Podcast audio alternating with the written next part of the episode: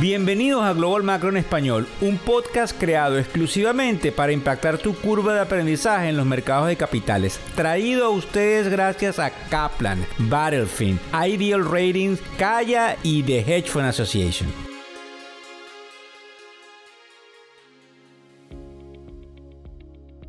Hola, ¿cómo están? ¿Cómo les va? Feliz inicio de semana, buenas noches, buenas tardes o buenos días, dependiendo no solamente de la hora a la cual nos estás escuchando, sino indudablemente el lugar, la región, desde la cual sintonizas el Global Macro Hoy, que es el podcast de Factores Económicos, el único podcast en español que te da una visión global del mercado, no necesariamente algo micro o inmediatamente algo ejecutable. Más bien es un proceso que nos da a todos la oportunidad de entender por dónde estamos y obviamente hoy tenemos que hablar lunes 13 de marzo de la crisis bancaria que se ha iniciado en los Estados Unidos y cuáles son las repercusiones internacionales, además de que también vamos a hablar de lo que serían las liquidaciones estructurales y en definitiva, ¿qué creemos desde la tribuna luego de tener acceso a una cantidad de información y de haber conversado con una cantidad de líderes? ¿Qué es lo que se puede hacer? Fíjense bien, antes de pasar a materia, quiero decirles que en el portal de noticias de CNBC, recuérdense que ahora mismo son las 11 y 11 de la mañana de hoy, lunes 13 de marzo, Goldman Sachs anticipa que el día 22 de marzo,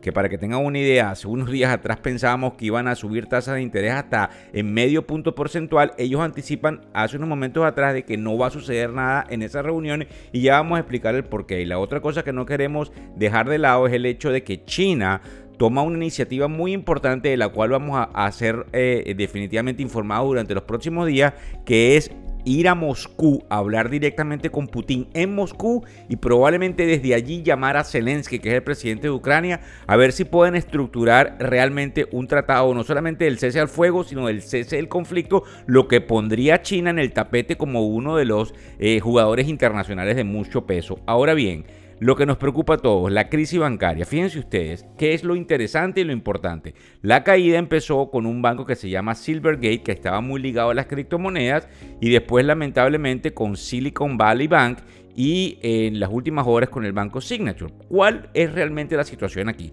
Muy diferente a la situación en el 2008 porque estos bancos afortunadamente habían venido manejando los depósitos de una manera ordenada. El banco por lo general cuando recibe depósitos tiene que hacer algún tipo de inversiones o en su defecto préstamos para poder entregar algún tipo de remuneración a esos depositantes y no solamente eso, sino también pues establecer su estructura de costos dentro de esas ganancias. El problema fundamental aquí es que el el incremento de las tasas de interés, fíjense ustedes, no nada más tiene un componente particular en cuanto a controlar la inflación, sino que genera unas distorsiones en las inversiones, valga la redundancia, de los inversionistas. Entonces estos manejadores de, digamos, de la tesorería del banco, habían invertido en, en, papeles sumamente líquidos. Esos papeles sumamente líquidos por lo general son bonos del Tesoro americano. Pero si ustedes recuerdan, hace un año atrás esos bonos tan solo rendían 2%. Por eso es que yo les hablo a todos ustedes del general, que es el bono a 10 años, porque es definitivamente el bono que marca la pauta. También eh, en cuanto a la Reserva Federal, ellos suben tasas, eh, porque es importante que lo sepan ustedes en esta explicación, de carácter, eh, digamos, lo que sería overnight o de un día para otro. Claro, anualizado. Por ejemplo, cuando yo digo que la tasa de lo que se llama Fed Fund está en el 4.75%, es la tasa interbancaria, es la tasa entre las cuales los bancos se prestan dinero. En el sistema de la Reserva Federal sucede también en todos los bancos centrales, en, todo, en todas las cámaras de compensaciones de los bancos a nivel, digamos, internacional, en sus referentes países. Y indudablemente es la tasa de referencia que marca la base de la eh, proliferación de diferentes tipos de tasas de interés según el riesgo y según sea el caso. Ahora fíjense bien, entonces estos tesoreros básicamente habían estado comprando papeles bastante líquidos porque carecen de riesgo, pero estos papeles tienen un cupón que es la tasa de interés. Vamos a ponérselo aquí muy rápidamente para que lo comprendan. Vamos a suponer, vamos a trabajar un escenario de 100 millones de dólares.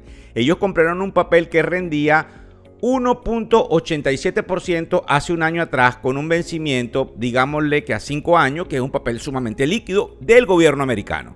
Pero resulta que si tú me subes las tasas de interés y yo no aguanto ese papel hasta el vencimiento, si yo necesito entregárselo a alguien como, mira, cómprame este carro que tengo una emergencia, cómprame este papel que tengo una emergencia, te va a decir, yo te lo compro porque es de muy buena calidad y me lo van a pagar al final del vencimiento pero la tasa de interés hoy está al 5%. Eso quiere decir que yo en vez de reconocerte el valor total de los 100 millones del papel, te tengo que pagar muy por debajo de esos 100 millones hoy, dártelo, para que ese rendimiento me dé 5% anualizado y no 1.87%. Espero que me sigan hasta aquí.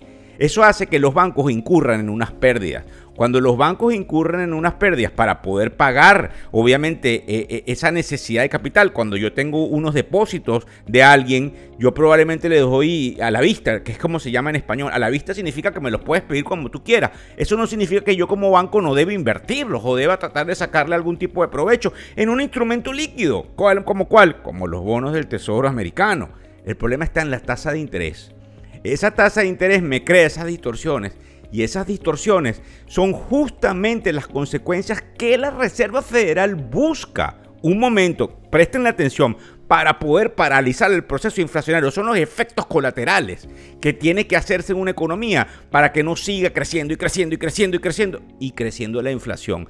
Esos efectos colaterales son sumamente dañinos. Y entonces lo que sucedió con este banco, que se llama Silver, perdón, Silicon Valley Bank, SV de Víctor, B de bueno, lo que sucedió es que estos muchachos o estos señores pues fueron al mercado a vender e incurrieron en pérdidas.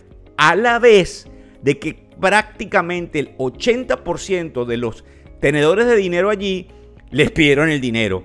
Entonces ellos obviamente se quedaron con unas inversiones que no solamente no podían vender, sino que si las vendían iban a pérdida. Inmediatamente generaron un colapso del banco. Y el temor es que según la ley americana, como en algunos casos en otros países, es hasta cierto porcentaje del dinero que estos recursos están garantizados. Eso quiere decir que dejaba compañías con una cantidad de dinero por fuera de lo asegurado. ¿Qué hizo el gobierno americano? El gobierno americano, que obviamente ya ha venido entendiendo crisis anteriores, la de los años 30, las mini crisis que han existido y yo creo que esta va a ser también una mini crisis, ya le voy a decir por qué. Y también el, el fin de semana dijo, ok, resulta que nosotros vamos a tratar de que los depósitos de este banco no se pierdan, nosotros vamos a tomar el control. Pero resulta que el problema que esto va a causar, y ellos lo saben, es que los bancos pequeños y medianos van a sufrir de sus depositantes una eh, inmediata eh, acción en cuanto a esos depósitos. Es decir, yo tengo mi dinero en, el banco X. Bueno, cámbiame ese dinero y me lo pones en, en, Wells Fargo. Así mismo se los voy a decir. En JP Morgan, que es Chase, me los pones en Bank of America. ¿Por qué? Porque yo tengo miedo de que esto suceda. Esto es lo que se llama una corrida bancaria, ¿verdad? Pero realmente la corrida bancaria es transferir el dinero del punto A al punto B. Allí no hay un riesgo sistemático. Porque resulta que entonces el gobierno dice, no importa, tú los cambias, los tienes líquidos. Señor banco, si tú no tienes la habilidad de que fundamentalmente tú tengas el dinero para hacerle frente a eso de tus depositantes, yo como Banco Central te ofrezco por unos, mecanismos, para eso se creó el Banco Central, te ofrezco lo que sería la, ventana de descuento, que es como se llama el discount eh, window, y entonces tú me traigas tus papeles. Y en vez de que esos papeles yo te los agarre y te diga que ahora valen 80% del valor porque tienen que rendirme 5%, no te preocupes, dame esos papeles a mí y yo te doy el 100%. Pero ahí está el frenazo, ya va. Ahí es donde vino el frenazo. Anteriormente, cuando el Banco Central compraba esos papeles, el banquito se eliminaba ese problema. Pero la Reserva Federal y el gobierno americano dijeron, un momentico, yo te agarro tus papeles, pero esos papeles son tuyos. Es decir, cualquier pérdida no realizada, tú la asumes. Entonces, ¿cuál es el problema aquí? Y disculpen que yo me extienda en todo esto porque lo están entendiendo. El problema es que quienes salen perjudicados no son los depositantes, sino los accionistas de los bancos, que son los que tienen que incurrir en las pérdidas por el manejo de la tesorería, que no podemos decir que fue un mal manejo, sino que es una consecuencia de la subida tan abrupta de las tasas de interés, donde es muy complicado manejar el riesgo bancario en el mercado mediano y en el mercado pequeño. Por conclusión, basado en todo esto, es que usted está viendo en la televisión que prácticamente todos los bancos regionales están cayendo abruptamente. Para que ustedes tengan una idea enorme del doloroso proceso que nosotros estamos observando, nosotros vemos, por ejemplo, a esta hora que bancos como el First Republic están perdiendo alrededor del 70% de su valor en la bolsa, del Western Alliance, eso lo van a escuchar más tarde, 75% de su valor y de que el, el, broker Charles Schwab, que ustedes lo han escuchado, también pierde una cantidad de dinero. Pero no se asusten, porque todo esto está ahora garantizado por el gobierno americano, salvo que las pérdidas las tienen que pagar los accionistas de los bancos. Entonces yo creo que de esta manera podemos entender que en los Estados Unidos no hay un riesgo sistemático porque los bancos de alta categoría no tienen este tipo de problema porque realmente están sumamente bien capitalizados y aunque pudiesen tenerlo, tienen el músculo financiero para soportar cualquier problema. ¿Dónde viene el riesgo sistemático? Un segundo. Ahorita hay temores con Credit Suisse en Europa y con como llamamos desde la tribuna, lo que no sabíamos era que íbamos a empezar por Estados Unidos. Ustedes recuerdan cuando hace algún tiempo atrás yo les dije, tengan cuidado de dónde tienen su dinero. Bueno, resulta que esto no va a acabar que esto va a durar algunas semanas, si no meses, y que indudablemente pone una, un, problema muy fuerte en los bancos pequeños y en los bancos medianos a nivel mundial, que son los bancos que tenemos en el Caribe, que son los bancos que tenemos en algunas islas, de, digamos, desde el punto de vista de paraíso fiscal, porque da miedo y la gente va a empezar a sacar el dinero y lamentablemente quienes sufren aquí son los bancos pequeños y los bancos medianos y el riesgo se convierte en un riesgo sistemático, que es un riesgo del sistema como el que pudiésemos ver en algunas regiones, como cuáles, como en América Latina y como en Europa. ¿Cuál es el, el sistema que está más fuerte? Obviamente el sistema asiático porque está un poco desconectado del proceso y el músculo increíble que sigue teniendo la Reserva Federal. ¿Por qué nos importa? Porque nos importa y punto. Esto es el problema económico número uno más fuerte que hay. No es la bolsa, es donde están, como decimos por ahí, mis cohetes. Y lo que están haciendo todas las corporaciones, as we speak, como se dice, mientras ustedes escuchan esto, es tratando de agrupar dónde están mis cohetes. Con respecto a las liquidaciones estructurales que podemos ver en la bolsa, fíjense ustedes, cuando usted compra en la bolsa como una corporación, se le entrega una línea de crédito que usted me da a mí a través de un colateral. Usted tiene un colateral y yo le digo que a través de ese colateral yo le sigo extendiendo a usted crédito para que siga comprando. Cuando cambian las condiciones, entonces yo agarro y digo, mira, el colateral que tú tienes no me gusta mucho. O tú me pones más colateral o liquidamos tu posición. Probablemente, y es importante que tomemos en cuenta, podemos ver algunas liquidaciones en el mercado de capitales que generen unas distorsiones donde no necesariamente sean de compañías que estén mal, sino de portafolios que hayan que liquidarlos para cumplir requerimientos de esos colaterales. Yo espero que me estén prestando atención porque resulta que bajo este proceso es mediante el cual algunos bien bien experimentados en todo esto compran calidad cuando esto está en implosión. Esta volatilidad que nosotros estuvimos viendo desde la semana pasada va a seguir siendo así. Ahora bien, el día de mañana, que es el martes 14, tenemos el número de la inflación del mes de febrero cuando las condiciones eran otras. Las condiciones ahora hacia adelante son muy importantes y esto es un proceso que se llama en matemática y en economía desinflacionario, porque todo el mundo se asusta, todo el mundo paraliza inversiones, que es lo que se quiere buscar con la subida de tasas de interés, que son los efectos secundarios. ¿Esto qué quiere decir? Que cuando nosotros tengamos el número del CPI mañana, ya no tiene la misma relevancia. Y eso es lo que quiero que ustedes entiendan dentro de este proceso. ¿Por qué? Porque ya vamos hacia adelante, vamos viendo el parabrisas y no el retrovisor. Y eso quiere decir que fundamentalmente ahora lo que vemos es que lo que pasó en febrero, pasó en febrero, cuando yo era febrero. Ahora cuando yo soy de marzo hacia adelante, todo cambia. Y probablemente ustedes van a ver a compañías bajando precios porque no consiguen financiamiento y tienen que vender su sus qué? Sus inventarios. Y entonces, deflacionario. Y entonces, cuando estemos en abril, ¿cómo va a salir el número de marzo?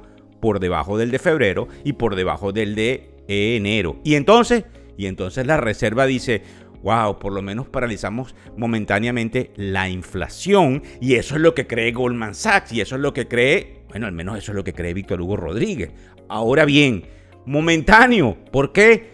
Porque probablemente no hemos borrado la masa monetaria que hay allá afuera, sino el miedo, sino las expectativas humanas que Robert Lucas llamaba las expectativas racionales. Y me disculpan, porque es sumamente largo, porque es sumamente importante. ¿Por qué nos importa?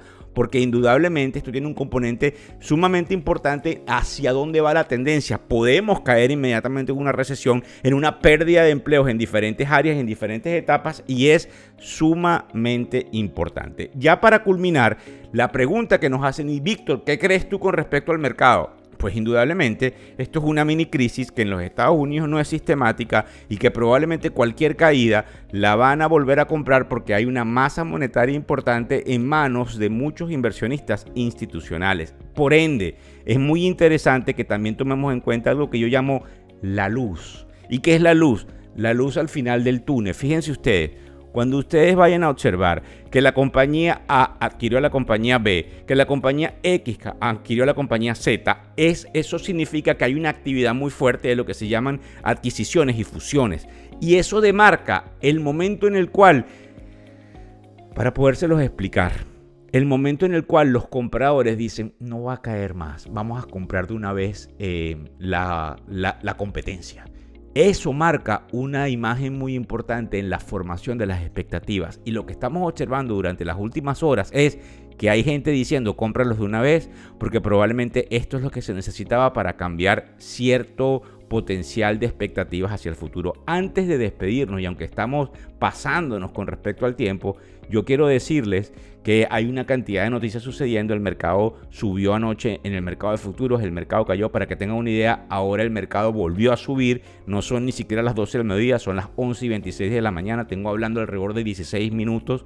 El mercado está prácticamente 250 puntos arriba en el caso del Dow Jones, 0.75%, 0.78% el Standard Poor's 500, que es el índice más representativo del mercado, y 1.29% en este momento el Nasdaq. Porque es importante, porque hay demasiadas cosas sucediéndose, pero es interesante observar el petróleo que había caído 5% en la mañana y lo volvieron a comprar.